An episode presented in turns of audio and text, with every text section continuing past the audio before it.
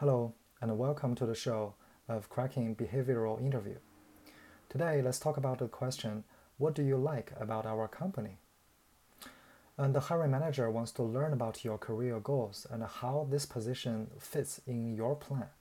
So, you want to make sure you are sincerely interested in the job and you will be motivated to perform it if you are hired. So, you want to do more research and explain from mul- multiple aspects. First, the company. Why you like the company's value, vision, mission, uh, culture, products, customers, and so on. Second, the industry. Why you like the history of uh, this industry, the trend of where this industry is going. Third, this position. Why you like this team, uh, what they pro- produce, and uh, why your background is a good fit. I'll give you several examples.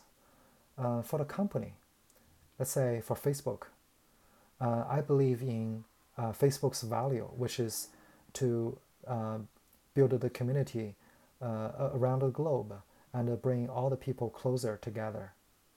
And for Google, I'm a firm believer of organizing all the information of the world.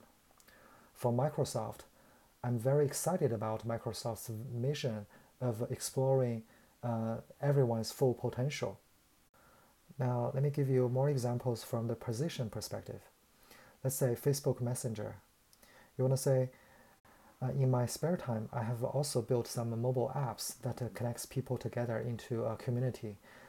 And that is what Messenger is doing already. That's why I feel very excited about this role. Another example, Google Photos. I'm a Google fan. I use Google Suites and Google Photos every single day. And I would be very excited to be able to improve it firsthand. Let's say Microsoft uh, SQL Server. Uh, my research background is database, and that is a perfect fit for this role.